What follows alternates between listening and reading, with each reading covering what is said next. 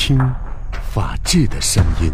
本环节根据真实案例改编，由中国法学会民主与法治社、郑州人民广播电台、汽车九一二联合出品。本环节由真实的案件改编而成，我们邀您一起破案。合作单位：中国法学会民主与法治社。我们先来了解一下今天这个案子的关键人物李玉和王宁。李玉，他是在北京打拼很多年了，积蓄呢几十万元，有一些简单的投资和理财经验。我们说到的另外一个主人公，他叫王明，北漂一个，大专学历，大学毕业之后呢，一直从事与投资咨询相关的工作，像对股票啊、期货等这种投资理财的业务也比较熟悉。有句话不是说的好吗？说这个你不理财，财不理你。那么有过投资理财经验的李玉对此那是深信不疑。二零一四年的一月上旬呢，李玉得知有朋友想通过炒黄金期货来赚一些较大的利润，甚至想有投资升值翻了几倍的想法，不由得怦然心动啊！所以在朋友的介绍下呢，这个李玉就认识了号称具有多年投资理财经验的运作的经验的高手王明。二零一四年一月二十四号，在北京的某个饭店里，李玉和三五个朋友欢聚一堂，畅谈股票投资、金融等等，那对未来简直是充满了信心呢。在饭桌上呢，朋友就推荐了一个人，此人叫王明，自称是蓝火投资管理负责公司的贵金属业务的副总。李玉和王明呢称兄道弟，聊得非常的投机。说到这个酒桌上啊，它确实是一个很神奇的地方，貌似有很多的事情呢，在这一喝酒的一来一去当中，就真的有可能成了。王明告诉李玉说呢，说利用这个外盘的境外炒黄金期货，收益啊真的特别大，少的话呢一年翻几倍，多的话一年暴富，这都是有可能的。一来二去，再加上喝点酒，这李玉啊真的是心动了。为了确保投资的收益稳定，二零一四年的一月二十四号，李玉前往王明公职的蓝火投资管理公司进行考察啊，也挺谨慎的，毕竟是涉及到很多的钱嘛。蓝火投资管理公司位于北京市朝阳区的现代化办公区，李玉不会骗自己啊，他是亲眼看到这办公面积约有五百多平方米。公司前台这左一声右一声叫着王明王总，而且具体洽谈到业务的地方，确实是也写着总经理的办公室，这真的还能有假吗？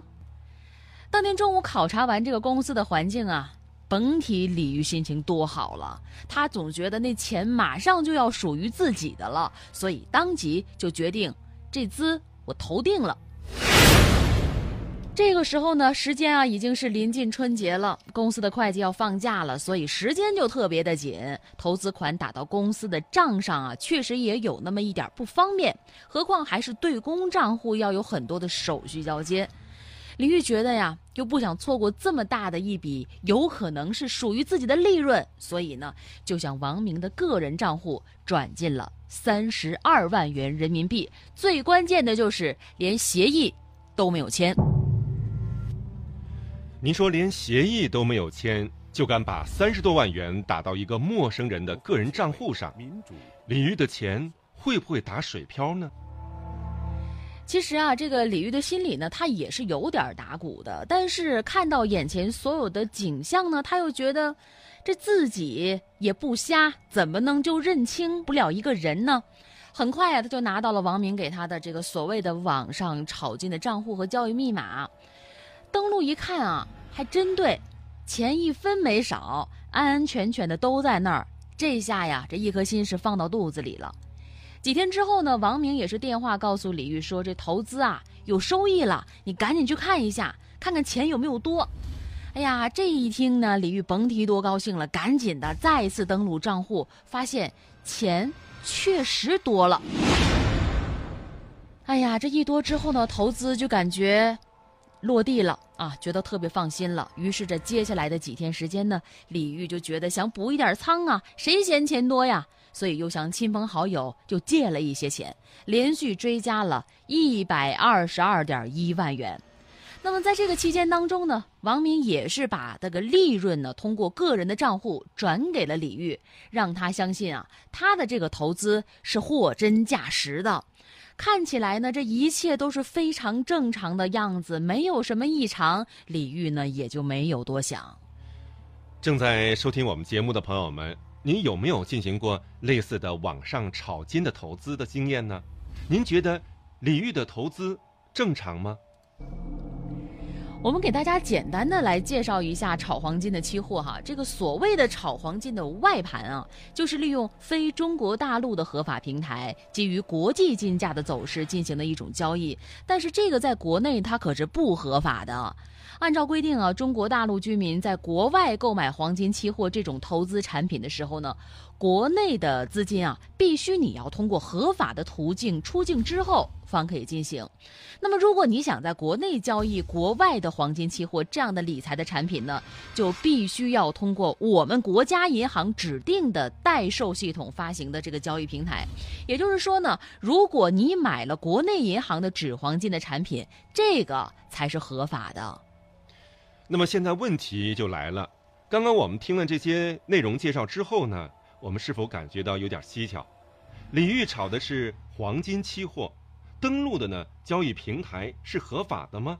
这个交易平台如果是非中国大陆的，为什么李玉在该网站上看到的都是中文？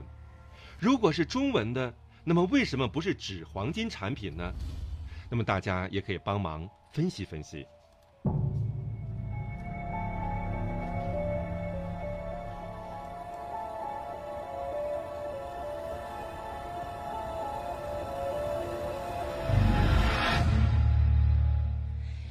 再一次追加了一百多万的投资之后，就忽然想到，这个从头开始的合作，我怎么就没有签过一次正式的协议呢？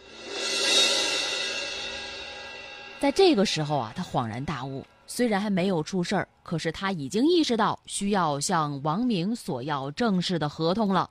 所以在这个时候呢，李玉就多次打电话给王明说呀：“我们一定要签一个合同。”可是出现的一个小插曲就是，王明每次都说自己在外地出差，回来就给他补一个正式合同。这时间一拖呢，就拖了好久好久。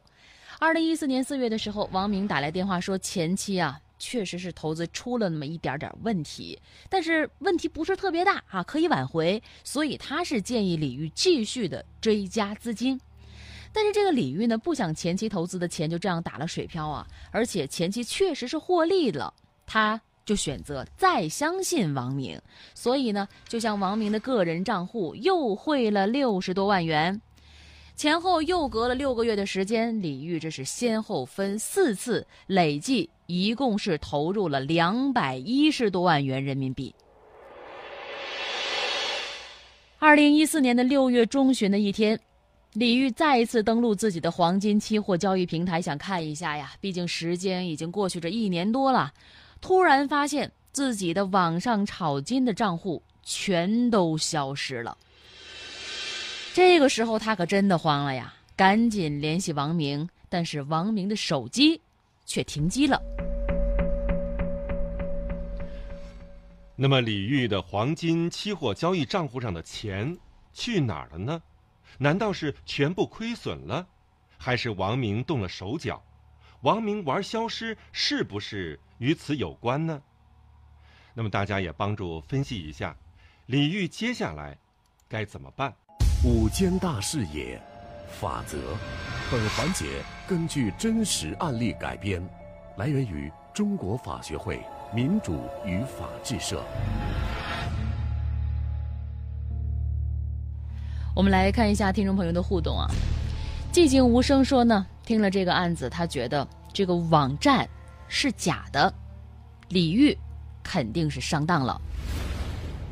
我们继续往下听，多次联系王明未果，这个李玉急忙就赶到了蓝火投资管理公司，当时他见过的那个特别现代化的办公场所。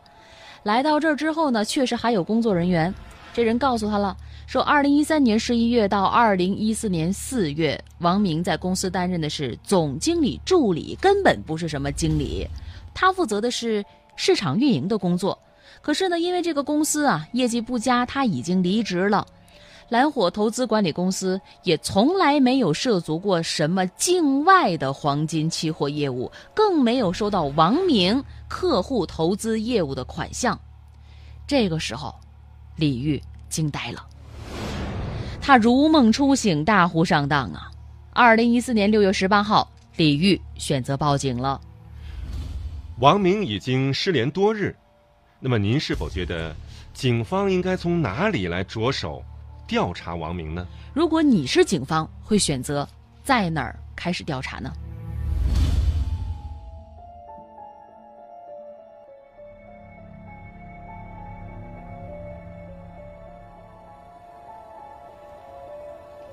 我们来看一下这个微信平台上朋友们跟我们进行的互动啊。现在有微友告诉我们说呢，赶紧去查一下王明的银行账户吧。您说的不错，警方也是通过调查发现呢，二零一四年初到五月初，也就是李玉多次向王明汇款的这个时间段，王明曾多次的出入香港、澳门、几内亚、泰国等地。根据他个人账户的消费记录呢，王明在泰国和澳门的赌场等地都有大额的消费，他个人投资的股指期货也是有交易的。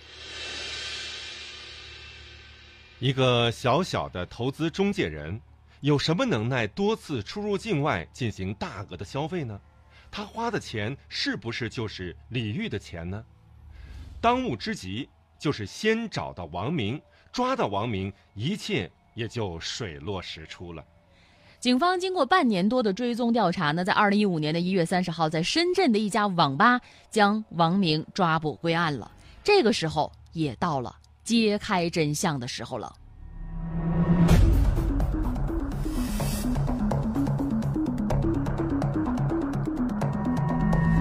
警方经过半年多的追踪调查，二零一五年的一月三十号，在深圳的一家网吧将王明抓捕归案了。在失联之前呢，王明的身份是蓝火投资管理公司的总经理助理，根本就不是他自称的什么总经理。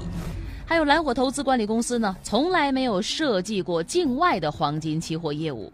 那么我们前面听到的李玉所经历的一切，都是王明精心安排的骗局，而且是一个连环骗局。王明告诉李玉说呢，赚钱不会少给他分红的，不赚钱会连本带利的归还。骗局李玉的信任之后呢，王明是私自建立了一个所谓的网上境外炒黄金的交易平台。交易平台上的这个钱数呢，它只是一个数字，根本就不是实际上的金额。在这个平台上，也只有李玉一个登录者的身份。